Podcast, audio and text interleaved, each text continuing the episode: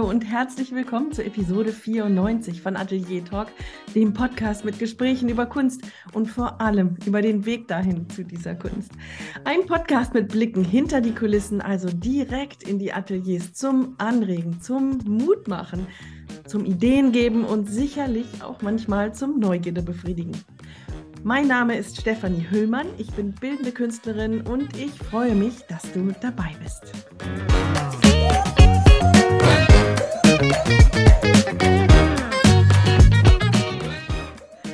Franziska Walter ist Illustratorin und Designerin. Vielen ist sie sicherlich schon bekannt, zum Beispiel durch ihren erfolgreichen Podcast, den Portfolio Podcast, in dem sie davon spricht, wie man sich als Kreative oder Kreativer nachhaltig aufstellen kann, um finanzielle Freiheit zu schaffen und das eigene Potenzial auszuschöpfen. Sie ist außerdem Dozentin und Buchautorin. Franziska und ich, wir haben uns heute getroffen, um ein, wie ich finde, wichtiges Thema zu besprechen. Und zwar darüber, wie man die eigene künstlerische Stimme findet. Also das, was ganz tief im Kern zu einem passt. Um dieses Thema herum berühren wir viele weitere, die eng damit verknüpft sind. Zum Beispiel der Umgang mit Kritik, das Thema Selbstbestimmtheit und woran man überhaupt erkennt, dass man die eigene Stimme gefunden hat ein, wie ich finde, super schönes Gespräch, das unter anderem dazu anregt, vielleicht auch mal etwas mehr Ruhe ins eigene Leben einzuladen. Außerdem freue ich mich anzukündigen, dass es wieder eine Verlosung gibt in dieser Episode. Das ist inzwischen die dritte beim Atelier Talk Podcast. Hör dir diese Episode an. Du erhältst dann alle Details für die Teilnahme. Franziska lebt seit ein paar Jahren in Finnland und von da war sie mir auch zugeschaltet. Ganz viel Spaß beim Zuhören. Liebe Franziska Walter, ich freue mich riesig, dass du da bist. Ganz herzlich willkommen beim Atelier Talk Podcast. Vielen Dank für die Einladung. Ich freue mich sehr, dass ich hier bin. Ich habe bei meiner Vorbereitung auf dieses Gespräch, liebe Franziska, gefunden auf deiner Webseite irgendwo, dass du gesagt hast, als Kind Hättest du schon immer gerne neue Ufer erforscht? Bist du deswegen in Finnland gelandet? ja, wahrscheinlich, wahrscheinlich schon. Also ich beschäftige mich schon total lange mit, mit so Themen, was treibt mich eigentlich an? Warum, warum bin ich eigentlich Designerin, Illustratorin geworden? Und ich finde den Blick in die Vergangenheit da total hilfreich. Und mir ist halt irgendwann einfach mal aufgefallen, dass ich als Kind total fasziniert war von so Abenteurergeschichten, aber nicht unbedingt diese klassischen, sondern tendenziell eher so, ähm, ich habe total gerne Jacques Cousteau geguckt, also sozusagen, wie die so mit auf, auf dem Boot, auf dem Meer rumgefahren sind. Ähm, ich habe total gern Star Trek geguckt, weil die einfach so das Universum erforscht haben. Und in dem Kontext, glaube ich, genau, habe ich mich, habe ich einfach mich immer für neue Ufer interessiert und für neue Welten. Und dann habe ich irgendwann ähm, Tove Jansson gefunden. Ich weiß nicht, ob du die kennst. Das ist die Erfinderin der Mumins. Und Tove Jansson war Illustratorin und Comiczeichnerin und Autorin und Malerin, hat in den 20er Jahren als eine der, weiß ich nicht, ersten, die ich so kenne, Comics als Frau veröffentlicht in einer britischen Zeitung. Und Tove Jansson ist einfach meine Heldin geworden, weil die einfach so mutig war, neue Sachen gemacht hat. Und Tove Jansson ist ja Finnin. Also die Mumins sind zwar auf äh, Schwedisch erschienen damals, weil sie Finnin mit schwedischem Hintergrund ist, aber eigentlich war sie Finnin und Finnland ist für mich so ein Sehnsuchtsort geworden dadurch. Gleichzeitig wollte ich auch, ich weiß gar nicht, wann das entstanden ist, aber ich wollte schon, seitdem ich mich, also als Erwachsene, seitdem ich mich daran erinnern kann, so mit Anfang 20 ging das wahrscheinlich los, wollte ich immer in ein nordisches Land ziehen ich habe mit Mitte 20 mal für ein Jahr in China gelebt. Das war eine sehr interessante Erfahrung, aber ich wollte immer nach Skandinavien oder in ein nordisches Land. Und dann habe ich irgendwann gemerkt, so, wenn ich das jetzt nicht mache, dann passiert es halt nicht. Und dann bin ich losgelaufen. Oh, das erinnert mich so ein bisschen an meine letzten drei Jahre. wenn ich es jetzt nicht mache und die Kunst zum Mittelpunkt mache, dann wird es nicht mehr passieren, ja. Lass mich doch bitte mal an der Stelle ein bisschen nachfragen, auch wenn wir ein ganz anderes Thema irgendwie anpeilen. Aber du bist dann mit dieser Haltung, mit dieser inneren Haltung und der Erwartung dahingegangen. Gab es auch schon einzelne Tage, an denen du gesagt hast, boah, das war jetzt nicht schlau von mir. Ich wünschte, ich wäre wieder zurück. Ehrlich gesagt, nein. Ja, das habe ich mir gedacht. Ja. Kein einziger. Es mag vielleicht so ein bisschen, vielleicht mögen das einige nicht glauben, aber es war kein einziger Tag doof. So doof, dass ich zurück wollte. Das spricht sehr viel dafür, dass du auch da deine innere Stimme gefunden hast. Und das ist ja unser, unser Kernthema. Um das noch genauer zu untersuchen, lass uns doch noch mal ein bisschen weiter in deiner Vergangenheit stochern. Du hast gesagt, dass du als Kind dich interessiert hast für diese, ich sag mal, echten Abenteuerfilme. Und irgendwo habe ich auch gefunden, dass du die Idealistinnen mit Rückgrat und Mut bewundert hast. Das fand ich sehr schön formuliert. Auf der kreativen Seite, warst du das Kind, das früher immer schon gezeichnet und gemalt hat? Mm. Also ich habe auf jeden Fall viel gezeichnet und gemalt. Ich bin meinen Eltern total dankbar, dass sie immer dafür gesorgt haben, dass ich genug Papier hatte, genug Stifte. Das war ihnen total wichtig. Da kann ich mich noch dran erinnern, dass sie immer dafür gesorgt haben. Meine Eltern, mein, mein Vater hat selbst gemalt, meine Eltern haben Kunst gesammelt. Das heißt, ich bin in so einem Umfeld groß geworden, wo einfach unglaublich viel Kunst an der Wand hing. Und das hat mich, glaube ich, schon sehr geprägt. Gleichzeitig sind meine Eltern Architekten, die haben am Bauhaus studiert. Auch das war was, was ich wahrscheinlich von Kindes auf immer so mitgegeben bekommen habe. Mm, aber ich würde mich nicht als diese klassische Illustratorin bezeichnen, die eigentlich früher nur gezeichnet hat, weil das war ich nicht. Ich habe total gern gezeichnet, aber ich habe auch ganz viele andere Sachen gemacht. Dann, als es so in Richtung Beruf ging, hast du studiert und hast dich für Architektur entschieden. Mhm. Hatte das zu tun mit dem Zeichnen, was du gern gemacht hast? Oder war das so dieses typische, dass man in das rutscht, was die Eltern gemacht haben? Ich sehe dich schon nicken. ja, also ich, dazu muss man, glaube ich, sagen, ich war sehr, sehr jung, als ich Abitur gemacht habe und ich habe sofort studiert, warum auch immer. Das heißt, ich war gerade 18 geworden und habe mich vom Prinzip mit 17 schon entscheiden müssen, was ich machen möchte. Ich weiß, dass ich als Kind ganz viele verschiedene Sachen machen wollte. Ich wollte Archäologin werden und Biologin und ich wusste nicht, dass es sowas wie Illustratorin oder Designerin gibt. Deswegen gab es das in meinem, bei meinen Berufswünschen tauchte das nicht auf. Und dann habe ich mich wirklich irgendwann, glaube ich, einfach für Architektur entschieden, weil ich einfach nichts, nicht wusste, was ich sonst machen soll. Also es war eher so, meine Eltern waren Architekten, also habe ich das gemacht, wo ich wusste, worauf ich mich einlasse. Und was man noch dazu sagen muss, ich habe vorher versucht, freie Kunst zu studieren und habe mich ähm, beworben an mehreren Kunsthochschulen und bin nicht genommen worden, weil ich erstens noch total jung war. Also ich verstehe im Nachhinein total, warum die mich nicht genommen haben. Und außerdem war ich schon damals eindeutig Illustratorin, was ja, also ich habe sehr figurativ gezeichnet, sehr szenisch. Ich habe damals sehr großformatig mit Acryl gemalt, aber das sind eigentlich alles Illustrationen gewesen. Erklär doch bitte nochmal diesen, diesen Unterschied genau, weil der ist irgendwie nicht klar. Künstlerin oder Illustratorin? Wo ziehst du da die, die Linie? Ja, ich glaube, da muss man so mit zwei, mit zwei Brillen drauf schauen. Einmal, wenn man aus der Wissenschaft kommt, dann gibt es da sozusagen hm, ist die freie Kunst frei. Das heißt, die freie Kunst ist, hat keinerlei Sinn oder Funktion, außer es ist ein Ausdrucksmittel der Person, die die Kunst macht. Illustration hat immer einen Zweck. Also Illustration versucht vom Prinzip immer was zu erzählen und üblicherweise funktioniert Illustration immer im Kontext. Also es gibt immer einen Kontext, für den die Illustration eine Rolle übernimmt. Also zum Beispiel ein Text und dann daneben steht eine Illustration. Die Illustration, in der Wissenschaft wird die Illustration deshalb ganz oft als dienend und als zweitrangig verstanden. Das ist aber nicht unbedingt so.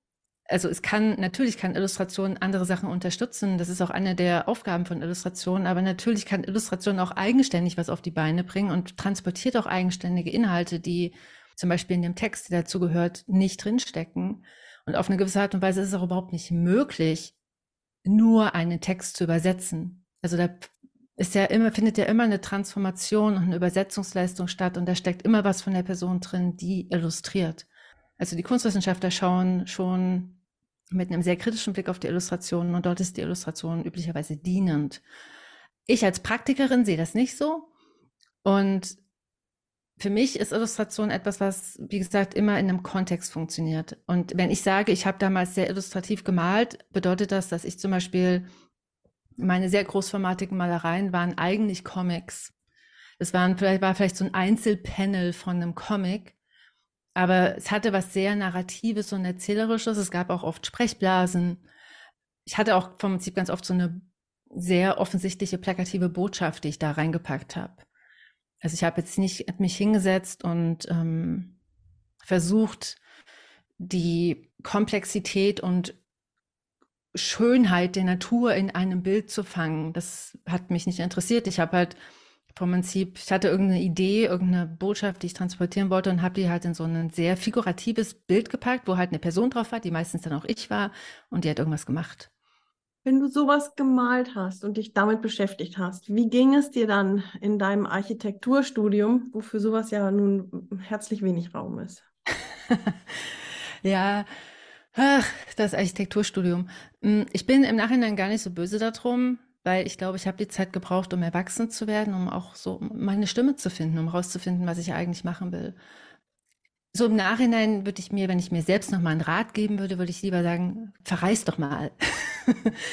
Entdeck doch mal die Welt. Geh ein Jahr lang ins Ausland und guck, was du dort findest. Das wäre eine vielleicht auch einfachere und schnellere Möglichkeit gewesen, die eigene Stimme zu finden. Aber ich habe das halt in, in meinem Architekturstudium gemacht. Interessanterweise war ich eigentlich auch ganz ganz gut. Also ich habe sehr viel gutes Feedback bekommen und ich glaube, das hat auch dazu beigetragen, dass es echt lang gedauert hat, bis ich mir eingestanden habe, dass ich einfach keine Architektin bin. So mhm. mich frei zu machen von dem Feedback von außen und zu sagen, auch wenn Leute das gut finden, heißt das nicht, dass mich das glücklich macht und zufrieden macht. Und das heißt auch, ich darf mich trotzdem anders entscheiden. So. Aber es fehlt so schwer. Boah, was für ein wichtiger Punkt. Wenn man erfolgreich ist in einem Job, vielleicht immer weiter nach oben klettert oder, oder auch auf der gleichen Stufe bleibt, aber viel positives Feedback bekommt oder auch sehr gut verdient. Wie schwierig ist das, das hinzuschmeißen und zu sagen, es ist eigentlich nicht ich? Was für ein wichtiger Punkt. Also ich, es ging dir nicht gut in dem Studium, ja? Hm, also dazu kam halt noch, ich, mir ging es eh nicht so gut. Ich hatte keine sonderlich ähm, reibungsfreie Teenagerzeit und auch als junger Erwachsene war ich ehrlich gesagt ziemlich unglücklich, ziemlich lange. Was mir geholfen hat, war, ich bin dann irgendwann mit, wann war das, mit 23 ins Ausland gegangen. Ich bin für drei Monate nach Neuseeland gefahren, um Englisch zu lernen. Und danach, auf dem Rückweg, bin ich einfach in Malaysia ausgestiegen, bin nach Hongkong geflogen, habe mich in Zug gesetzt und bin nach Shanghai gefahren, weil ich mit einer E-Mail an so ein Architekturbüro geschrieben hatte, kann ich vorbeikommen? Und da haben die gesagt, ja, kommt doch vorbei. Und dann habe ich das einfach gemacht. bin nach Shanghai gefahren und habe dann dafür ich glaube, zehn Monate, elf Monate dort gearbeitet.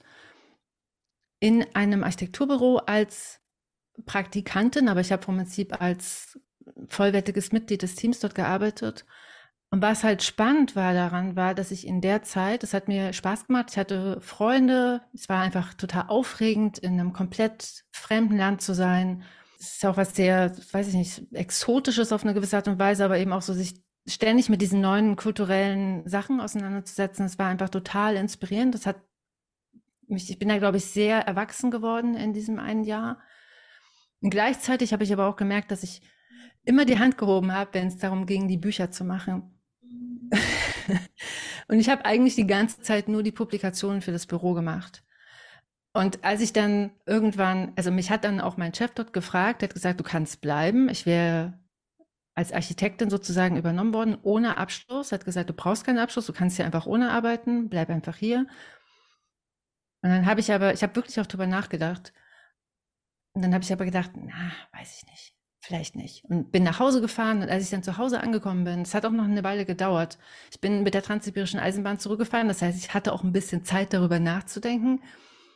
Ähm, und als ich dann zu Hause angekommen bin, habe ich gedacht, das das ist einfach nicht das, was ich machen will. Es ist einfach, ich muss das ernst nehmen, dass ich immer an anderen Stellen die Hand hebe, als ich sollte. Dann habe ich mich entschieden, gesagt, okay, ich mache jetzt mein Studium noch fertig. Ich, also ich musste noch mein Diplom machen. Das war das Einzige, was noch gefehlt hat. Das habe ich auch noch gemacht.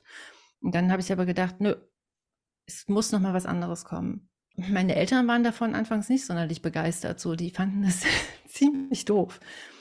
So, und auch viele von meinen Freunden haben das, glaube ich, nicht wirklich nachvollziehen können. Ich hatte glücklicherweise damals, mein Partner hat mich total darin unterstützt und das hat mir sehr geholfen, da auf einmal jemanden zu haben, der gesagt hat, ja, ich kenne dich und ich verstehe, was du meinst und such das, was für dich richtig ist. Such das, was für dich richtig ist, sagst du gerade. Da, ich frage mich nämlich die ganze Zeit, hast du dann schon geahnt, in welche Richtung du gehen sollst? War dir das schon so klar wie jetzt, dass du die Bücher gemacht hast und nicht die Häuser zum Beispiel?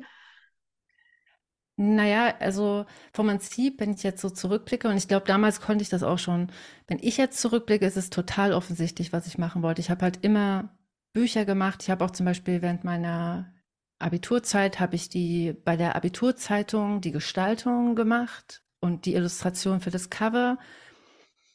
Eigentlich habe ich das schon die ganze Zeit immer gemacht. Und ich habe damals glücklicherweise, weil ich in, in Weimar an der Bauhaus-Uni studiert habe, da gibt es auch eine Fakultät für Gestaltung.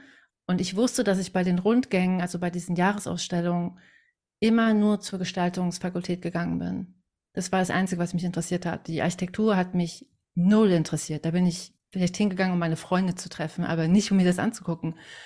Und dementsprechend habe ich dann damals gedacht, mache ich halt das. Das zieht mich an. Da spüre ich, also da beobachte ich mich immer wieder, wie ich ganz natürlich, ganz organisch einfach immer wieder hin will. Und dann habe ich in Weimar visuelle Kommunikation studiert. Und wie ging es dir? Was ist in der Franziska gewesen, dass du gemerkt hast, das ist es? Die Franziska war total glücklich.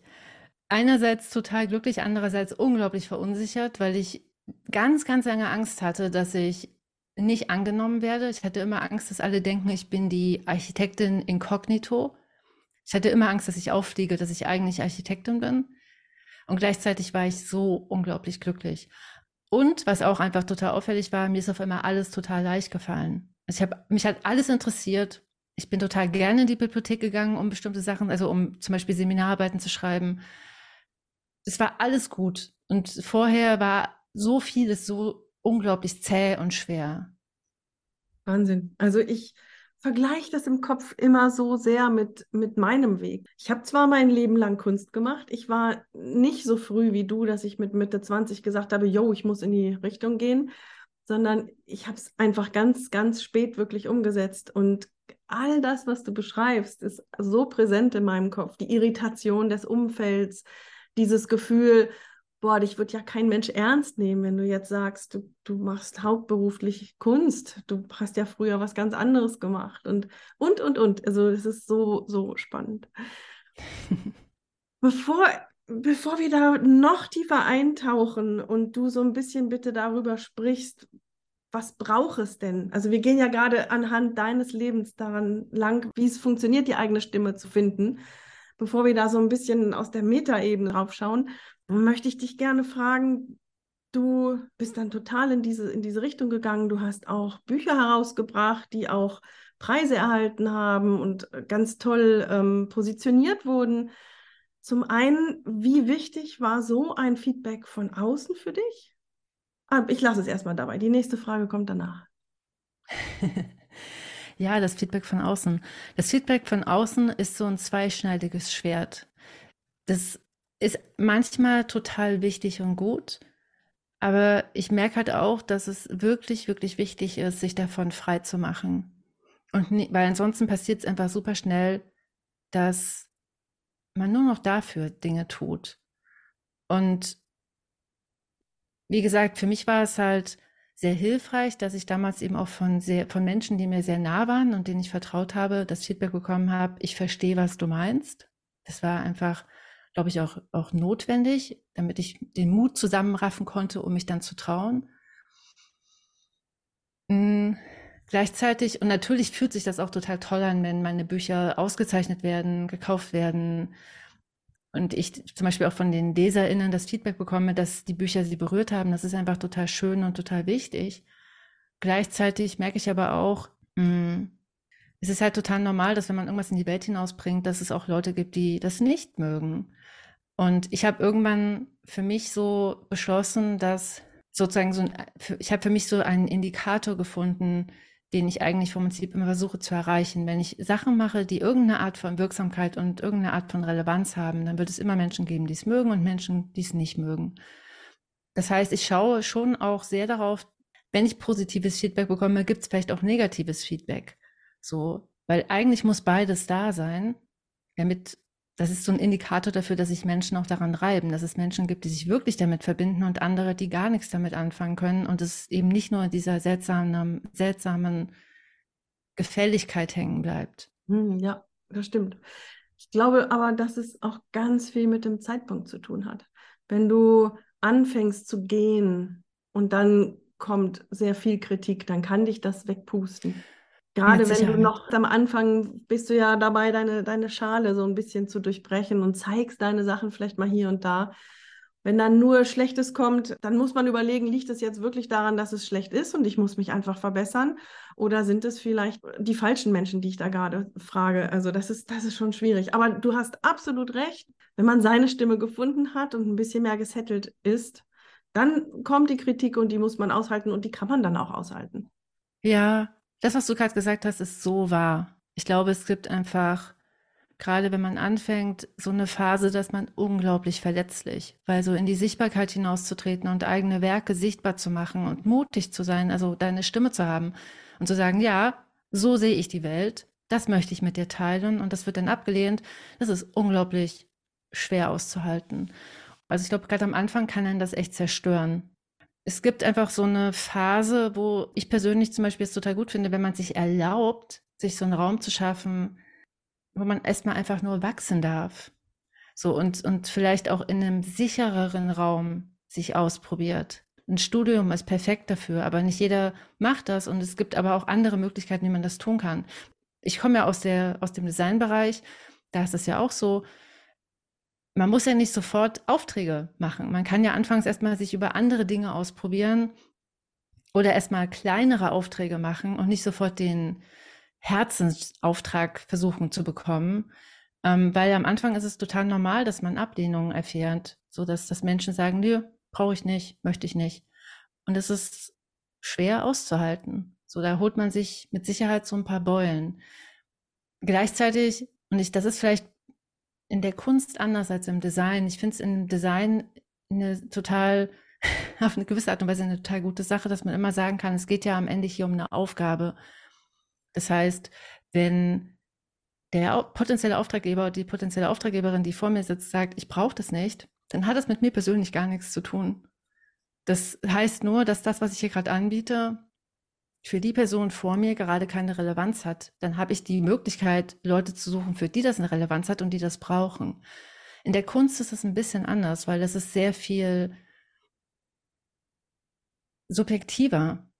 Da gibt es ja keine Aufgaben, die man damit erfüllt, sondern Menschen mögen es oder Menschen mögen es nicht. Ich würde sagen, diese, es gibt eben diese AuftraggeberInnen nicht und diese klar umrissene Aufgabe als Künstlerin bist du am Produzieren und zeigst es dann. Und dann passt es vielleicht zu einer Galerie, das ist dann vielleicht vergleichbar, dass man da so einen klar umrissenen Bereich hat und der Galerist sagt, nee, ich hab, guck doch mal, ich mache nur Ölmalerei hier und du machst eben Aquarellmalerei, dann ist die, ist es klar. Aber so ist es ja heutzutage, gerade heutzutage nicht mehr mit Instagram und Co dann zeigst du deine Sachen und vielleicht reagiert einfach niemand drauf über Jahre. Das ist schon frustrierend dann. Also das ist, glaube ich, ja einerseits sehr ähnlich, andererseits ganz anders gelagert. Jetzt bist hm. du ja auch Podcasterin geworden. Hm. Ist das ein Projekt gewesen, das dich ähnlich gerufen hat, wie die Illustration, wie das Malen, wie Grafikdesign? Oder wie kam das zu dir? Es ist ja nun auch kein, kein kleines Projekt, so ein Podcast. Ganz und gar nicht. ich überlege gerade, ich versuche mich gerade zu erinnern, wie der Podcast eigentlich in die Welt gekommen ist. Ich habe mich da so langsam rangerobbt. Ich habe bis 2020 in Deutschland an diversen Hochschulen unterrichtet. Als klar war, ich gehe jetzt nach Finnland, ich verlasse Deutschland, war klar, dass meine Lehraufträge nicht mehr da sein würden. Gleichzeitig habe ich an der HW in Hamburg einen Kurs gemacht, sechs Jahre lang, fast immer den gleichen, in dem es um Positionierung ging. Also sozusagen, wie positionieren sich IllustratorInnen und DesignerInnen so, dass sie die AuftraggeberInnen finden, die gut zu ihnen passen. Also das heißt, es geht um diese Gleichzeitigkeit von künstlerischer Weiterentwicklung und wirtschaftlicher Stabilität. Und der Kurs war total erfolgreich und ich habe mehrere Studierende gehabt, die wirklich drei, vier Mal in den Kurs kamen und ich habe beobachtet, wie gut es funktioniert hat und wie die gewachsen sind. Es war total schön. Und als ich dann beschlossen habe, nach Finnland zu ziehen, habe ich gedacht, einerseits möchte ich für mich auch ein wirtschaftliches Standbein schaffen. Das war auch eine sehr strategische Überlegung. Und ich habe gesagt, ich möchte diesen Kurs weiter, weiterentwickeln. Ich möchte einfach damit was machen.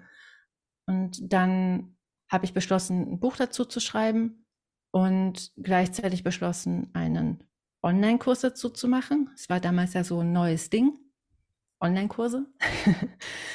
und dann war klar, dass natürlich auch so ein Marketing-Rattenschwanz da dran hängt. Und ich habe über ein Jahr einen Blog geschrieben.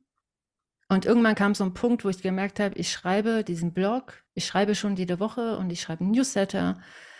Warum das nicht auch einfach vertonen, weil es ja eh schon da ist. Und ich habe eine ganz große Abneigung gegen Instagram und ich habe gedacht, wenn ich einen Podcast mache, das ist ein Kanal, der gehört mir. Darüber kann ich auch teilen, was mir wichtig ist.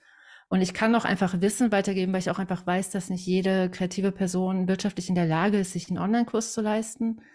Und ich kann da sozusagen auch mein Wissen teilen. Und dann habe ich anfangs, habe ich den Podcast nämlich nicht Podcast genannt, sondern Audioblog, weil es wirklich nur die vertonte Variante des Blogs war. Ähm, ich hatte am Anfang so eine Version, dass ich so low-budget-mäßig wie möglich gemacht habe, den Podcast. Und hatte so gesagt, ich warte zehn Folgen und dann entscheide ich, ob ich Geld investiere für das Hosting und für Technik und so. Und ich glaube, schon in der dritten Folge habe ich angefangen, das umzubauen, weil ich gemerkt habe, dass es mir so viel Spaß gemacht hat und ich habe auf einmal auch so das Potenzial da drin entdeckt, dachte ich kann machen, was ich will. Und ich kann Leute interviewen, ich kann total interessante Menschen kennenlernen. Ja, die Freude ist ein guter Kompass. ich bin einfach der Freude gefolgt. Das habe ich auch so ein bisschen vermutet, denn dein Podcast ist ganz, ganz wundervoll. Ich, ich höre ihn wirklich sehr, sehr gerne. Und es geht eben darum, die eigene Stimme zu finden. Und ich habe so das Gefühl, es passt so zu dir. Und ich war sehr neugierig, ob du das schon geahnt hast, aber du bist da so ein bisschen eigentlich vorgegangen, so wie ich. Ich habe damals mit der Nina begonnen und wir haben auch gesagt, na, wir machen das mal und dann schauen wir mal. Und dann, ja, hat es einfach sehr schnell sehr viel Spaß gemacht. Wie ist es denn nun? Jetzt haben wir anhand deines Lebenslaufes geschaut, wie findet man seine eigene Stimme. Versuchen wir es doch mal zu strukturieren. Wie würdest du denn vorgehen oder wie würdest du jemandem empfehlen, vorzugehen, der oder die fragt, wie finde ich denn um Himmels Willen meine kreative Stimme? Das ist ja durchaus ein häufiges Thema in der Kunst. Und das ist gerade bei denjenigen ein Thema, die viele Begeisterungen haben, die sitzen einen Tag am Klavier, am nächsten Tag zeichnen sie, am Tag danach nehmen sie die Acrylfarben und am Tag danach möchten sie dann am liebsten mit Ton und Knete irgendwie was formen. Und alles macht Spaß. Wie mache ich denn dann weiter ab so einem Punkt? Ja, also in, ich habe ein Buch geschrieben über Portfolios und über Positionierung. Das heißt, ähm, die gute Mappe. Und in dem habe ich ein Modell entwickelt. Und das finde ich für sowas, das finde ich aber super hilfreich. Das ist eine Metapher, die, glaube ich, kreativen Menschen hilft, sich diesem Thema Stimme und verschiedene Talente anzunähern. Und in dem Modell gibt es halt einmal die kreative Seele, das heißt, das bin ich als der komplette Mensch, der ich bin, mit meiner gesamten Vielfalt und auch vielleicht Ambivalenz. Und dann gibt es halt die kreativen Identitäten. Und die kreativen Identitäten sind gewählte Teilaspekte von mir. Das heißt, die suche ich mir aus. Da steckt auch ganz viel Selbstbestimmung drin. Und alleine das schon sozusagen, wie wähle ich denn aus? Das ist ja auch schon eine Frage. Wie wähle ich denn zum Beispiel diese verschiedenen Teilaspekte von mir aus, mit denen ich in die Welt hinaustreten möchte? Da komme ich gleich zu. Was ich aber vorhin noch sagen möchte, ist, dass alleine diese Tatsache, dass ich mir mit diesem Modell erlaube, einerseits dieses komplexe Wesen zu sein, ich als Mensch, vielfältig und ich verändere mich auch konstant. Gleichzeitig auszuhalten mit, ich bin aber auch Designerin, ich bin Buchautorin, ich bin Illustratorin, ich bin Podcasterin und ich darf das alles sein. Und ich muss mich auf eine gewisse Art und Weise nicht entscheiden, weil ich das darf alles parallel erstmal da sein. Die Schwierigkeit, die da dran hängt, ist die Gleichzeitigkeit auszuhalten. So. Häufig kommt dann die Frage, aber wenn ich alles sein darf, sorgt das nicht dafür, dass ich nach außen hin wie so ein Gemischtwarenladen aussehe? Und das stimmt, die Gefahr steckt da drin. Aber dadurch, dass ich sozusagen einmal angefangen habe, mich selbstbestimmt zu entscheiden, wer möchte ich denn sein? Was ist mir wichtig? Was sind die sozusagen Begriffe, für die ich stehen möchte? Dann kann man im zweiten Schritt auch überlegen, mit was möchte ich denn überhaupt sichtbar werden? Weil man muss ja nicht mit allem, was einem wichtig ist, nach außen gehen. So. Und ich komme natürlich, ich komme aus dem Design und, ähm, und ich komme von der Richtung, dass ich sozusagen meine HörerInnen immer dazu empowern möchte, sich wirtschaftlich so aufzustellen, dass sie freie Entscheidungen treffen können. Die, Wirtschaftlich die Wirtschaftlichkeit ist mir wirklich wichtig. Und ich persönlich finde es super hilfreich, auf diese verschiedenen Teilaspekte von mir zu schauen und zu überlegen, okay, welche dieser Teilaspekte sind denn vielleicht besser geeignet, damit ich wirtschaftlich stabile Standbeine bilden kann. Also bei mir ist es zum Beispiel so, ich verdiene den Hauptanteil meines Geldes über das Design und in die Illustration und die Buchautorenschaft, das ist eher so mein Herzbereich. Also da habe ich auch meinen Auftrag, aber eigentlich möchte ich da meine eigenen Bücher schreiben und eigentlich möchte ich da wirtschaftliche Freiheit von haben. Ich will nämlich nicht mit meinen Büchern den Druck haben, damit meinen Lebensunterhalt zu verdienen, weil ich einfach, ich persönlich für mich weiß, dass für mich das nicht funktioniert. Da werde ich sehr schnell sehr unglücklich. Ähm, das heißt, ich finde die Frage hilfreich zu schauen, womit verdiene ich denn wirtschaftlich so Geld, dass ich mir finanzielle Freiräume schaffen kann für die Sachen, an denen mein Herz hängt. Ich glaube, wenn das einige jetzt hören, denken sie vielleicht, das klingt total unsexy. Aber was ich halt, also meine Erfahrung ist, ich mache Design trotzdem unglaublich gerne, auch wenn ich damit mein Geld verdiene. Ich bin total gern Designerin. Ich weiß aber, dass ich damit Geld verdienen kann und das ist einfach ein super wichtiger Aspekt meines Berufes. Ich möchte finanziell unabhängig sein. Dementsprechend bin ich total dankbar, dass meine sozusagen Design-Identität das für mich tut. Und ich bin auch total dankbar dafür, dass meine Bücher das nicht machen müssen. Aber deine Frage war ja, wie findet man diese verschiedenen Teilaspekte? Wie identifiziert man die? Und also ein sehr, ein sehr gutes Mittel ist, in die Vergangenheit zu schauen. Was zieht sich wie so ein roter Faden durch mein Leben? Was habe ich eigentlich schon immer gemacht? Das ist total fruchtbar, so auf sozusagen so eine Retrospektive anzugehen. Und gleichzeitig ist es aber auch ganz oft so, dass Dinge sich so verstecken. Ich, ich finde es total lustig, weil ich habe mich erst mit, als ich angefangen habe, den Podcast zu machen und als ich gemerkt habe, so es ist echt mein Ding, ich mache das total gerne, habe ich mich auf einmal erinnert, dass ich natürlich auch als Teenager eine Zeit lang Journalismus studieren wollte. So, und dann dachte ich so, huch. Und ich habe halt auch, wie gesagt, ich habe bei dieser Abi-Zeitung mitgearbeitet. Ich habe auch immer schon geschrieben. Ich liebe es zu recherchieren. Ich habe ja auch promoviert. Das hat, also das liegt auch daran, dass ich einfach total gerne auch forsche und neue Sachen lerne. Und dann dachte ich so, okay, das macht in dem in dem Kontext, wenn ich so auf mich drauf gucke und auf mein Leben drauf schaue, macht es total Sinn, dass mir der Podcast total Spaß macht. So, und dass es voll mein Ding ist. Das war eigentlich die ganze Zeit schon da. Es hat nur diesen Kanal gebraucht. Jetzt fällt ja genau das häufig schwer, auf mein eigenes Leben so zu schauen. Im Idealfall möchte ich dann ja nicht hochbetagt dann irgendwann erkennen, ach, da ist der rote Faden.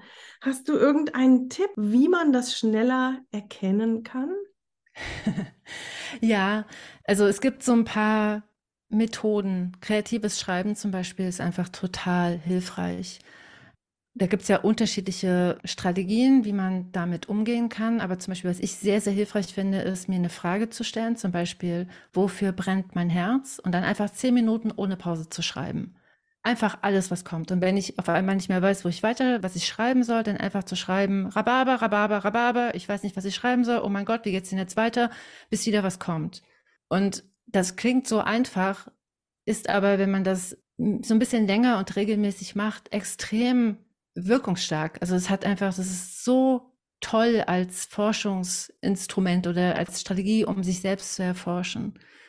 Gleichzeitig sind auch diese ganzen Visualisierungsmöglichkeiten wie Mindmaps, bin ich auch ein großer Fan von, oder Vision Boards, so ein bisschen ausgeleierter Begriff, aber am Ende ist es halt total sinnvoll, dass man sich mal so einen Platz schafft und einfach Bilder und Texte und Begriffe sammelt, wo man merkt, so da geht mein Herz in Resonanz mit, da spüre ich auf einmal was. Ich glaube ja, dass das Herz ist eh so das, was die Richtung vorgibt, so immer wieder reinzufühlen, was spüre ich denn eigentlich und geht mein Herz in Resonanz? Und das ist gar nicht so einfach, weil ich glaube, viele Menschen, mich eingeschlossen, wir sind ja alle so umgeben von tausend visuellen Reizen, von unseren Geräten und Smartphones, von irgendwelchen Instagram-Messages. Und ich glaube, dadurch ist es wirklich gar nicht so einfach, Kontakt zur inneren Stimme aufzunehmen. Und was es braucht für die innere Stimme, ist vor allen Dingen Raum, Zeit und Ruhe. Ich gehe zum Beispiel total gern spazieren im Wald und Natur ist für mich echt auch so eine ganz heilsame Insel. Sich den Raum und die Zeit zu nehmen, immer mal wieder mit sich selbst in Kontakt zu treten, zum Beispiel indem man im Wald spazieren geht oder einfach mal auf dem Boden liegt und die Decke anstarrt für zehn Minuten. Das wären so meine Tipps. Das funktioniert total gut. Sehr schöne Tipps. Das Schreiben ist ja auch so ein bisschen in Anlehnung an die Morgenseiten von Julia Cameron. Nur, genau. dass sie, sie eben nicht empfiehlt, eine Frage an sich selbst zu stellen, sondern einfach sich morgens als allererstes, bevor man irgendwas macht, hinzusetzen und drei DIN A5 Seiten voll zu schreiben. Ich habe das selber gemacht und ähm, es war erstaunlich. Und dann hat es irgendwann wieder aufgehört. Ich weiß, ich weiß, wie gut es ist. Ich weiß, wie gut es mir tut. Ich mache es gerade trotzdem nicht. ich habe ehrlich gesagt noch nie Morgenseiten geschrieben, aber ich habe ich habe auch eine Schreibroutine am Morgen. Ich schreibe morgens immer eine, eine Dankbarkeitsliste für negative Gefühle. Das heißt, ich schreibe einfach alles auf, was mich total ärgert und gerade frustriert und wo ich einfach merke, dass ich sauer bin. Ich schreibe immer, ich bin dankbar für, dass ich total wütend bin. Und dann schreibe ich alles hin, was mich gerade ärgert. Und das finde ich sehr, sehr befreiend und, und schön, dass dafür Raum ist. Manchmal bin ich auch gar nicht sauer auf irgendwas, aber es ist auf jeden Fall, es ist der Raum für die, die Gefühle, die ich nicht haben will. Und was da passiert ist, also ich weiß nicht, jeder hat ja so eine andere einen anderen Umgang mit seinen Gefühlen. Für mich persönlich ist es gar nicht so leicht, meine negativen Gefühle sozusagen zuzulassen. Ich neige so ein bisschen dazu, die lieber so zur Seite zu drücken, mich in der Arbeit zu vergraben. Deswegen tut mir dieser Kanal total gut, dass ich diesen Raum habe, wo ich das darf, morgens. Und das dauert auch nicht lange. Und es sind keine drei Seiten. Das ist meistens, weiß nicht, drei Minuten, fünf Minuten, zehn Minuten, auch je nachdem, wie viel Zeit ich habe. Aber das mache ich schon echt lange und finde das extrem hilfreich. Das ist ja auch was, was dich in Kontakt mit dir selbst bringt. Du nimmst ja dich wahr, nimmst deine Gefühle sehr ernst, so ernst, dass du sie sogar durch den Körper fließen lässt in die Hand, in den Stift und aufs Papier. Und das trainiert dich natürlich auch, wenn du sagst, du machst es schon lange. Das trainiert dich darin, immer mehr wahrzunehmen und immer bewusster zu sein und eben nicht morgens als erstes die Headlines zu lesen der neuesten Nachrichten und dann in den Facebook-Feed zu gucken, wer sich denn so gemeldet hat über Nacht. Ja, das ähm, halte ich für sehr, sehr wertvoll, ja. Ja, was mir gerade noch einfällt, was glaube ich für mich als Strategie auch total wichtig ist und die ich halt auch in meinem Leben schon, schon sozusagen sehr lange praktiziere, ist, alles, was ich tue, als ein Mittel und einen Indikator zu verstehen. Also gerade in meiner Arbeit. Sozusagen, wenn irgendwas in meiner Arbeit nicht funktioniert, zu überlegen, was sagt denn das gerade über mich und meinen Weg aus? Manchmal ist es natürlich so, manchmal gibt es wirklich eine, so einen Konflikt mit einem Kunden oder einer Kundin. Aber sobald das so ein bisschen größer wird, habe ich ja auch einen Anteil daran. Kannst du das konkreter beschreiben? Ich kann es mir im Augenblick noch nicht ganz vorstellen. Ja, also zum Beispiel, mh, hm, auch mal so aus der Praxis meines Online-Kurses weiß ich zum Beispiel, dass es ganz oft passiert, dass Menschen anfangen oder auch ich selbst anfange, meine Webseite zu überarbeiten und dann so eine, die Idee habe, dass wenn die Webseite fertig ist, dann sind alle meine Probleme gelöst. Dann arbeite ich ein Jahr an meiner Webseite und komme nicht zum Ende, weil ich unterbewusst natürlich weiß, dass das nicht so ist. Und dann, wenn ich aber da mich dabei beobachte, okay, eigentlich wollte ich schon vor drei Wochen fertig sein und ich beschäftige mich jetzt immer noch mit meiner Webseite Woran könnte das denn noch liegen, außer dass die Webseite kompliziert ist und dass es Zeit dauert, die zu bauen? Gibt es vielleicht noch einen anderen Grund, warum ich gerade nicht vorwärts gehen will? Weil wenn ich mich so beobachte, merke ich, ich will gerade nicht wirklich damit fertig werden, vielleicht. Oder was wäre denn, wenn ich damit nicht fertig werden würde? Und in welcher Weise unterstützt mich das bei etwas, was ich vielleicht nicht bewusst will, aber vielleicht unterbewusst gerade auf eine gewisse Art und Weise kreiere? Mit so einer Brille draufgeschaut ist es ganz oft so, dass vom Prinzip diese, weiß ich nicht, die Positionierung und, und, und die, die Hürden und, und Glaubenssätze und, und Blockaden, an denen ich gerade arbeite, die zeigen sich vom Prinzip überall. Wenn man mal so genau hinschaut, sind die in allem, was ich tue, ablesbar. Und manchmal in diesen Alltagssituationen deutlich leichter, als wenn, weißt, wenn du mich jetzt fragen würdest, was sind denn deine Blockaden? Keine Ahnung. Aber wenn ich dann meinen Alltag mal mir anschaue und gucke, okay, wo fühle ich mich denn festgefahren? Wo bewege ich mich vielleicht auch nicht? Wo komme ich gerade nicht weiter? Da kann ich das ganz oft total leicht ablesen. Super spannend. Also ich habe zum Beispiel gerade so eine Bewerbung, die ich unheimlich gerne losschicken möchte. Und im Zusammenhang damit gehört auch Recherche. Ich freue mich auf beides. Ich habe keinerlei Scheu, sowas loszuschicken und dann eine Absage zu kriegen, gar nicht. Aber ich pack's nicht an. Jedes Mal abends denke ich, ach Mensch, du hast es ja heute schon wieder nicht gemacht. Das ist ja merkwürdig, aber ich freue mich drauf. Mache ich morgen. So, ich denke, wir reden hier jetzt inzwischen von erstaunlichen zehn Tagen oder sowas. Ich verstehe es nicht. Da muss ich ja mal ganz anders drauf schauen, glaube ich. Ja, also ich glaube, solche Momente, wenn man sowas beobachtet, die sind einfach extrem wertvoll, wenn man sich erlaubt, so einen Schritt zurückzutreten und wertfreier drauf zu schauen. Also ich glaube, was es braucht, ist so einen offenen, ganz neugierigen Blick.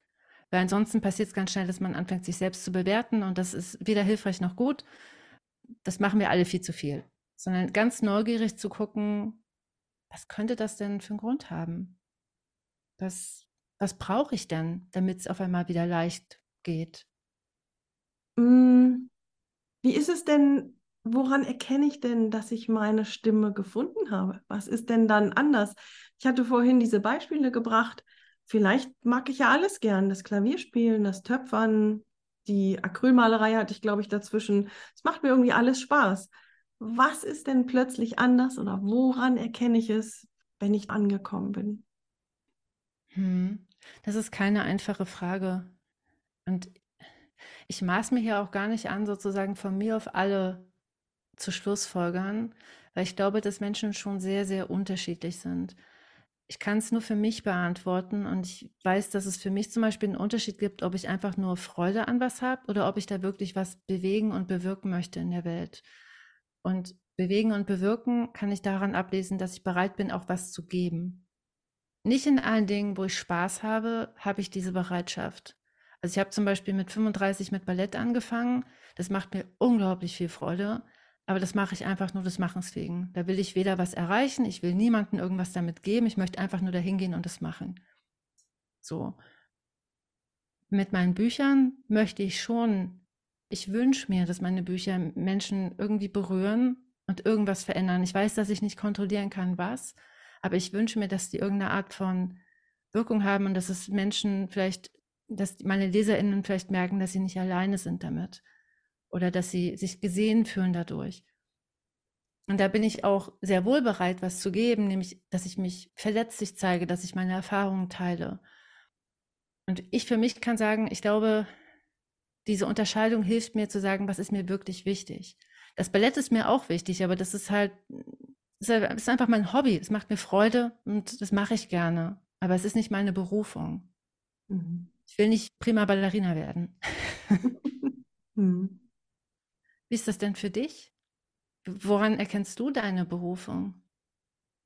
Ich musste vorhin an mich denken, als du beschrieben hast, als du das zweite Studium begonnen hast und gesagt hast, und auf einmal war alles ganz einfach. Vor allen Dingen, auch als du beschrieben hattest, dass dein Architekturstudium, dass du erfolgreich warst, positives Feedback bekommen hast, aber trotzdem ist es irgendwie verpufft. Es hat dich nicht so tief getroffen. Mhm. Ich habe schon immer Kunst gemacht. Ich habe ganz früh angefangen. Ich, ich hätte es nur nie Kunst genannt. Es war wahrscheinlich auch gar keine Kunst, keine Ahnung. Aber ich war schon immer kreativ und es hat mir eigentlich immer Spaß gemacht. Manches passte nicht so gut zu mir, das habe ich dann nur ausprobiert und bin weitergegangen. Aber es hat eigentlich immer Spaß gemacht. Deswegen hätte ich auch nie gedacht, dass ich meine Stimme nicht habe. Und dann plötzlich hat sich etwas entwickelt, was in eine andere Richtung ging, was ich selber nicht verstanden habe. Ich habe es hier im Podcast schon ein paar Mal erwähnt. Ich habe dann angefangen, Reiskörner auf Papier aufzunähen. Und es hat mich so tief begeistert, dass ich immer wieder hinrennen musste. Ich bin vom Essen plötzlich aufgestanden und musste nochmal in den Raum rennen, wo das lag. Beim Zähneputzen bin ich rausgeflitzt und musste nochmal schauen und ich habe gemerkt, boah, hier ist irgendwas anders. Und auch wenn ich mich irgendwie dafür ein bisschen geschämt habe, weil es ist ja wirklich merkwürdig. Ich meine, wer näht schon Reiskörner auf Papier auf Tausende? Das muss merkwürdig sein. Trotzdem habe ich gemerkt, da ist eine Begeisterung dahinter, die ist anders als jemals zuvor. Und dann habe ich es angefangen zu verstehen und habe gemerkt, dass da in mir drin eine Nachricht ist, dass da Dinge sind, die ich zeigen möchte damit. Und das war wie so ein Dammbruch. Deswegen eigentlich alles das beides, das, was du vorhin eher unbewusst vielleicht erzählt hast, wie leicht alles war, wie viel Freude und jetzt eben mehr sehr reflektiert, dass man etwas erreichen möchte im Sinne von etwas verändern möchte, das beides zusammen. Also im Grunde genommen sehr ähnlich wie bei dir, und dem voraus würde ich schicken, dass ich unheimlich viel probiert habe. es ist nicht so, dass es ganz schnell zu mir kam, sondern es sind viele Jahre, Jahrzehnte des Probierens und Ausprobierens und auch nicht mal nur kurz, sondern auch tief reingehen. Ich glaube, das ist auch wichtig. Ja, ja, voll schön. Ich hatte eben noch den, den Gedanken, ich bin dir total dankbar, dass du das wiederholt hast, was ich vorhin gesagt habe, weil ja, das stimmt. Ich glaube, ob etwas leicht fällt oder nicht, ist ein guter Indikator. Gleichzeitig habe ich mich dann erinnert, in meinem Architekturstudium war es mir vom Prinzip eigentlich egal. Also ich habe zwar positives Feedback bekommen, aber das hat mir nichts gegeben, weil es war mir eigentlich total egal, ob jetzt mein Prof denkt, dass es gute Architektur ist oder nicht ich weiß, dass meine ganzen KommilitonInnen, die haben immer über Architekturtheorie debattiert und sich über die neuesten Gebäude unterhalten. Und ich habe immer so gemerkt, so, es hat mich so unglaublich gelangweilt. Und ich fühle mich total schlecht, weil ich kann, die, die hatten eine ganz große Leidenschaft und ich ähm, respektiere sie dafür. Und das ist auch einfach total schön, dass sie sich so für Architektur begeistern konnten und können immer noch. Aber für mich das anzuerkennen, dass es bei mir nicht so war, war wichtig. Und in, im Design zum Beispiel und in der Illustration und beim Schreiben merke ich auch, dass es mir total wichtig ist. Ich will da zum Beispiel auch einfach, ich, ich bilde mich total gern weiter. Ich möchte da auch einfach exzellent sein in dem, was ich mache. Ich möchte sozusagen, also ich, ich finde das Wort gut so blöd, weil was bedeutet das schon? Aber ich will einfach mein Handwerk beherrschen und ich will einfach gutes Design machen und gute Geschichten erzählen und gute Illustrationen machen, was immer das halt für mich auch bedeutet. Also vielleicht mag jemand anderes denken, das ist keine gute Illustration, aber ich möchte für mich sagen können, ja, so sollte das sein. Das ja. bin ich. Ja. Und das geht ja dann auch weit hinaus über den Faktor Spaß. Da sind durchaus auch Phasen, die gar keinen Spaß machen, weil eben, ja. was du meintest, dieses, dieses Handwerk beherrschen und durch diese Durststrecken durchzugehen. Und ich denke irgendwie aus irgendeinem Grunde gerade an jemanden, der Geige immer wieder und immer wieder diese Läufe probiert und probiert. Das macht keinen Spaß. Aber wenn man merkt, das mache ich jetzt aber, weil das möchte ich gerne. Das ist auch ein super Indikator, dass man diese Täler aushält. Ne? Ja, total. Und Du hast es ja vorhin gesagt, ich glaube, es ist auch ein guter Indikator, ob man bereit ist, die negativen Seiten des Ganzen zu tragen. Weil nicht alles ist immer Sonnenschein. Und ich glaube, es ist total normal, auch wenn man seine Berufung gefunden hat, seine Stimme gefunden hat, dass es immer wieder Sachen gibt, die keinen Spaß machen daran. Steuererklärung. Gespräche mit KundInnen oder weiß ich nicht, Verhandlungen über Honorare. Das macht keinen Spaß, das ist total doof. Aber ist man bereit, das trotzdem zu machen für sozusagen die andere Seite, wenn es dafür sozusagen sorgt, dass ich das machen kann, was ich möchte, also meine Berufung. Und zum Beispiel bin ich auch bereit, Kritik auszuhalten. Ich glaube, es ist auch ein ganz guter Indikator. Bin ich bereit, dass sich Menschen daran reiben, klar, also ich glaube, das, was du vorhin gesagt hast, ist so wahr. Ich glaube, es gibt eine Phase, wo man sehr gut auf sich aufpassen sollte, wo man auch einfach so viel verletzlicher ist und seine eigene Stimme gefunden zu haben, ist auch auf eine gewisse Art und Weise so ein Schutzraum, schafft so einen Meter Abstand, der einfach dafür sorgt, dass es mich nicht im Herzen trifft. weil ich mir einfach meiner selbst sicher bin und einfach weiß, das ist für mich richtig. Und wenn du das nicht gut findest, ist mir das nicht egal, weil du bist mir nicht egal, aber es ist, es, es zerstört mich nicht. Ich kann das komplett aushalten, dass du anderer Meinung bist. Ähm, aber dazu brauchst halt erstmal so das Gefühl der eigenen Stimme. Und bis man die gefunden hat, ist man einfach bei Kritik von außen so viel verletzlicher. Aber bin ich bereit, sozusagen dahin zu wachsen? Bin ich bereit, so mich weiterzuentwickeln, auch persönlich, dass ich das aushalten kann, dass sich Leute an mir reiben? Ich glaube, das ist ein guter Indikator. Ganz sicher, ja.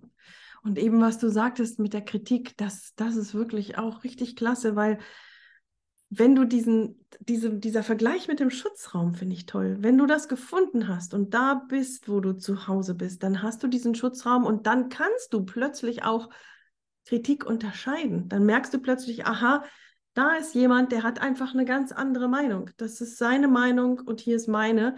Das berührt sich nicht, alles gut.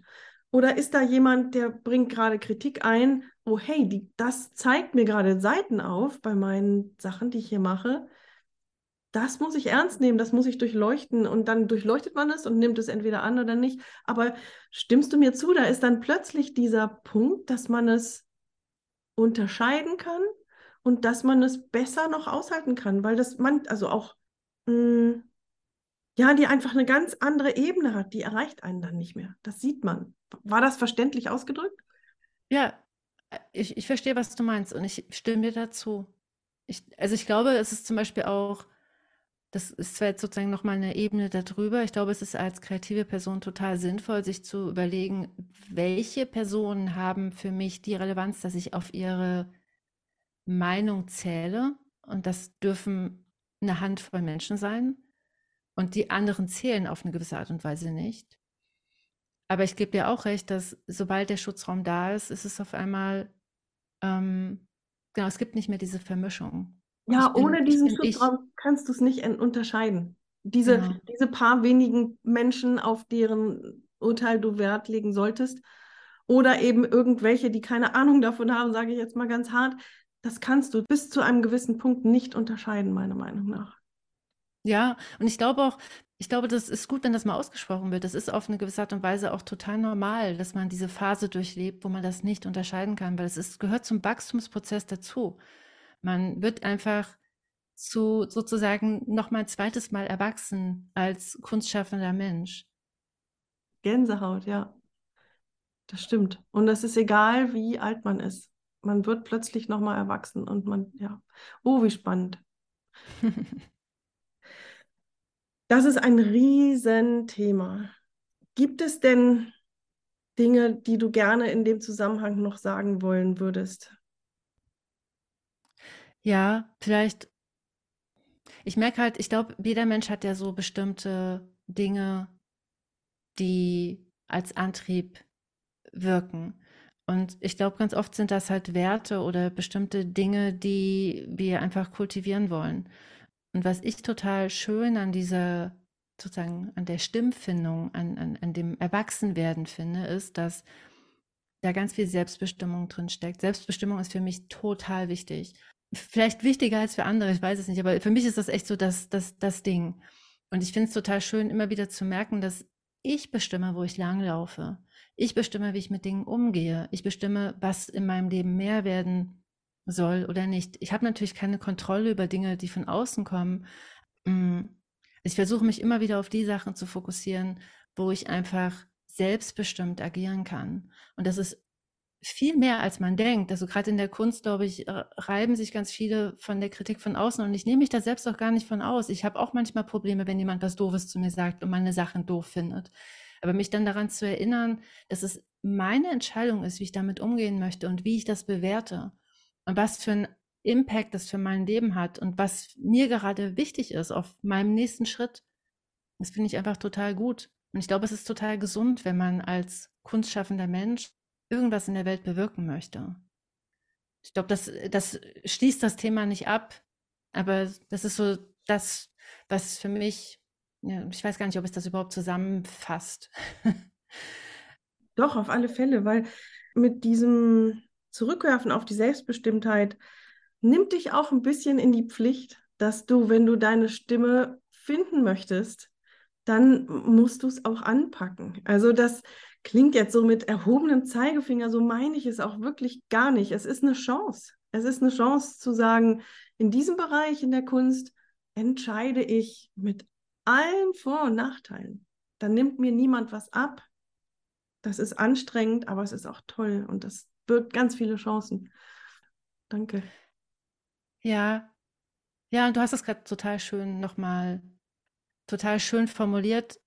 Mm, mir ist aufgefallen, dass es oft Situationen gibt, in denen kreative Menschen auf eine gewisse Art und Weise auf die Erlaubnis von außen warten. Und die Erlaubnis von außen ist dann zum Beispiel die gute Rezension, der Preis, den man bekommt, oder der Auftrag, den man kriegt, oder das Honorar, was man bekommt, oder die Kunst, die man verkauft. Aber die Erlaubnis kann man sich nur selbst geben. Und das, was du gerade gesagt hast, ist so wichtig. Und ich sehe das überhaupt nicht mit erhobenen Zeigefinger. Es ist wichtig, die eigene Verantwortung dafür zu sehen, dass nur, man kann sich nur selbst die Erlaubnis dafür geben. Die wird von außen nicht kommen. Und wenn sie von außen kommt, hat sie keine Wirkung, weil sie kann nur Wirkung haben, wenn man sie sich selbst gibt, die Erlaubnis. Ja. Ja. Wir können dieses Thema nicht abschließend behandeln, aber ich finde, wir haben es erstmal richtig aufgemacht. Es liegt da jetzt auf einem Tablett und von da aus kann es weiterleben. Und ich finde, wir haben das ganz schön schön aufgemacht. Das finde ich du auch. Hast es, du hast es ganz schön schön aufgemacht. Vielen Dank dafür. Ich finde, wir haben das gemeinsam total schön aufgemacht. Und ich danke dir auch dafür, für die Möglichkeit, hier mit dir zu sprechen. Es war total inspirierend. Es ist immer noch inspirierend, weil du kriegst jetzt noch drei Fragen. Okay. Ja. Und zwar die Entweder-Oder-Section beim Atelier Talk Podcast, die dir drei kurze Fragen stellt. Sinn und Zweck ist einfach, dass man dich nochmal ein ganz bisschen anders nochmal kennenlernt. Und die erste Frage ist immer dieselbe. Und zwar ganz einfach deswegen, weil ich mich nie entscheiden kann. Aber Kaffee oder Tee? Kaffee. Ganz eindeutig Kaffee. Tee selten bis nie? Tee selten. Lakritz, Pfefferminz kann ich sehr empfehlen. In einer, in einer Mischung? Ja. Oha.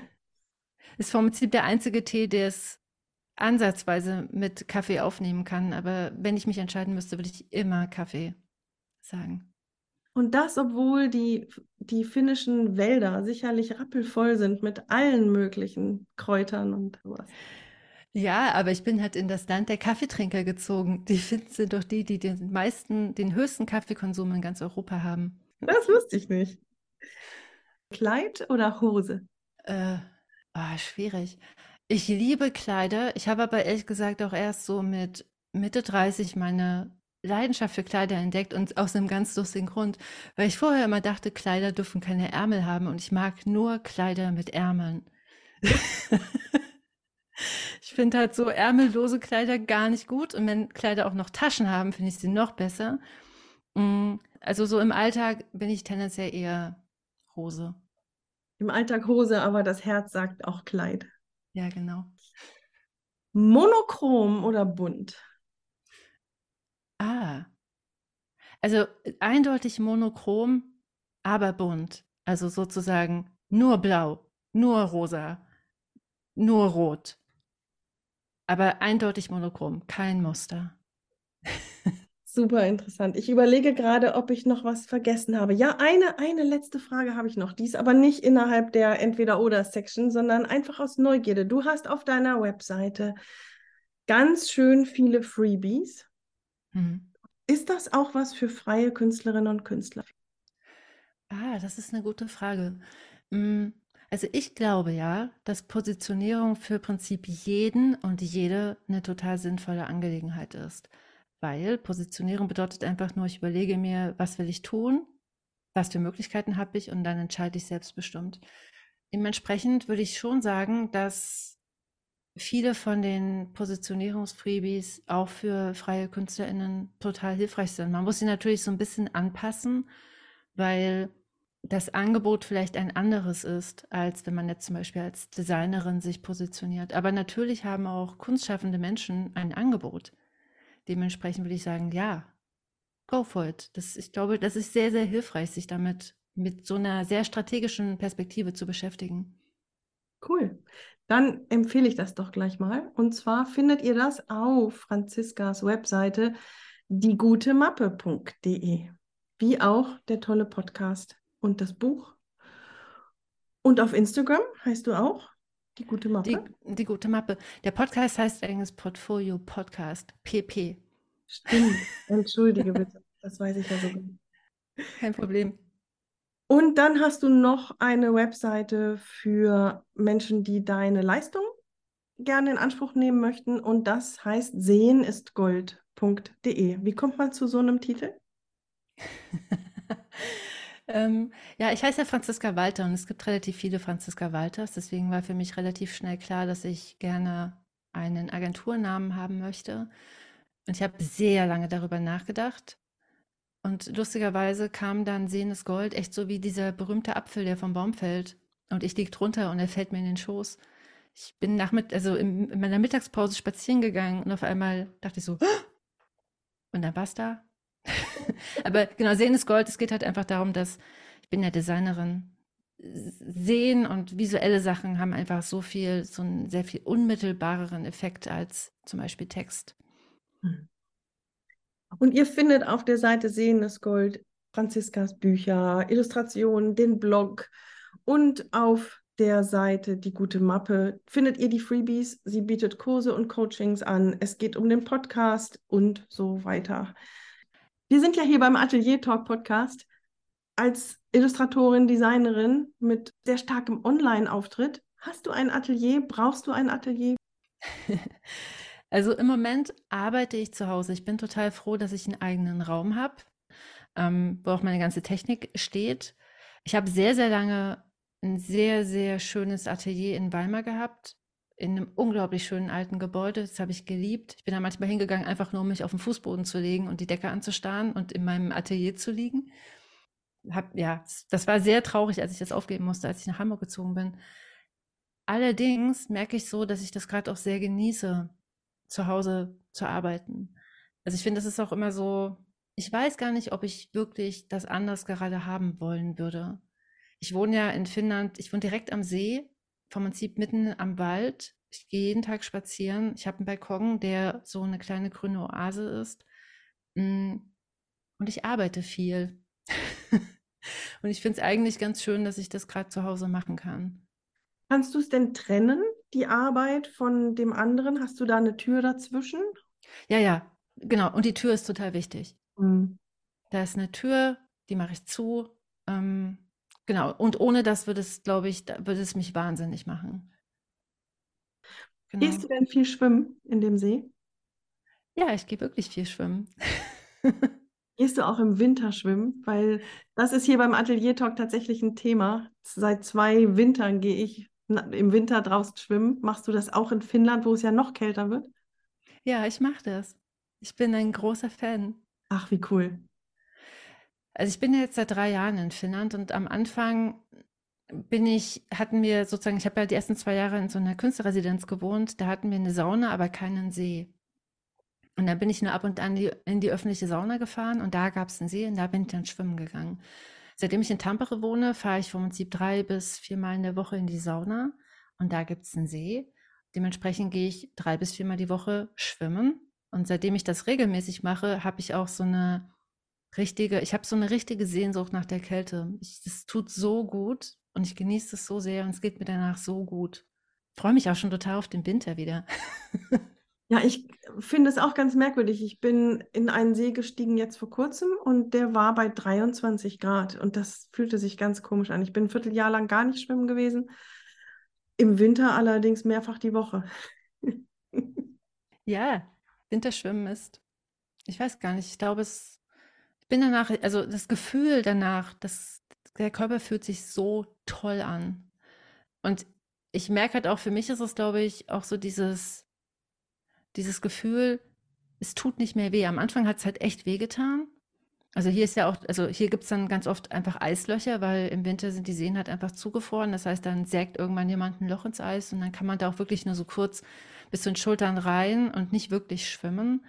Ähm, aber so zu merken, die Kälte kann mir am Ende nichts anhaben. Also das ist zwar vielleicht im ersten Moment unangenehm, aber dann kommt ganz schnell auch so ein Gefühl, wo ich merke, es ist total in Ordnung. Es ist total in Ordnung. Und danach kommt dann so ein Glücksgefühl. Das dann auch den ganzen Tag anhalten kann, ja. Genau. Ich möchte ganz gerne einen, einen Online-Kurs anbieten. Geplant ist so ungefähr ab Oktober. Winterschwimmen und Kunst. Vielleicht darf ich dich ja mal als Gast einladen und dazu schalten. Total gerne. Ja. ja, voll schöne Idee. Ich bedanke mich für ein super schönes Gespräch. Liebe Franziska, ich habe es sehr genossen. Ich bin ganz voller Dankbarkeit und voller Bewunderung und voller Staunen. Und so ein bisschen Magie ist auch noch dazwischen, merke ich. Ich danke dir, Stefanie. Es war echt der Knaller. Du warst eine sehr inspirierende Gesprächspartnerin. Es hat mir echt Spaß gemacht. Es war voll gut. Nach diesem schönen Gespräch jetzt die Details zur Verlosung. Franziska hatte die Idee, ihr Buch Die gute Mappe zu verlosen. Du kannst teilnehmen, indem du mir eine E-Mail sendest an atelier-talk stephanie-hüllmann.com. Du findest diese Mailadresse auch in den Show Notes. Es gibt diesmal keine explizite Aufgabe als Teilnahmebedingung. Schreib im Betreff einfach die gute Mappe. Aber ich lege dir einfach mal ans Herz, dass du für dich selbst quasi als Teilnahmebedingung einer Person mindestens vom Atelier Talk Podcast erzählst, bevor du diese E-Mail an mich sendest. Einsendeschluss ist der 31. Juli bis Mitternacht. Wenn mich deine Mail bis Mitternacht am 31.07. erreicht, dann ist dein Name im Lostopf. Vielen Dank, liebe Franziska, für diese Verlosung und für dieses bereichernde Gespräch, für deine Gedanken und für deine Erfahrungen, an denen wir teilnehmen konnten. Und wenn du zugehört hast, hoffe ich, dass auch du etwas hast mitnehmen können. Du findest alle Links von Franziska und viele Fotos auf der Webseite www.atelier-talk.com. Ja, und wenn es dir gefallen hat, dann würde ich mich freuen, wenn du in deiner Podcast-App des Vertrauens mir fünf Sterne schenken würdest und auf Instagram folgen würdest. Auf Instagram heißt Atelier Talk übrigens ateliertalk.podcast. Es gibt noch einen anderen Account, der heißt nur Atelier Talk. Das ist der gehackte Account von Atelier Talk. Bitte, bitte auf alle Fälle nicht folgen. Und wenn du ihm schon folgst, bitte entfolgen und ateliertalk.podcast folgen. Dann freue ich mich auf dich in der kommenden Woche, wenn du wieder dabei bist. Bis dahin, alles Gute, deine Stefanie Höhlmann.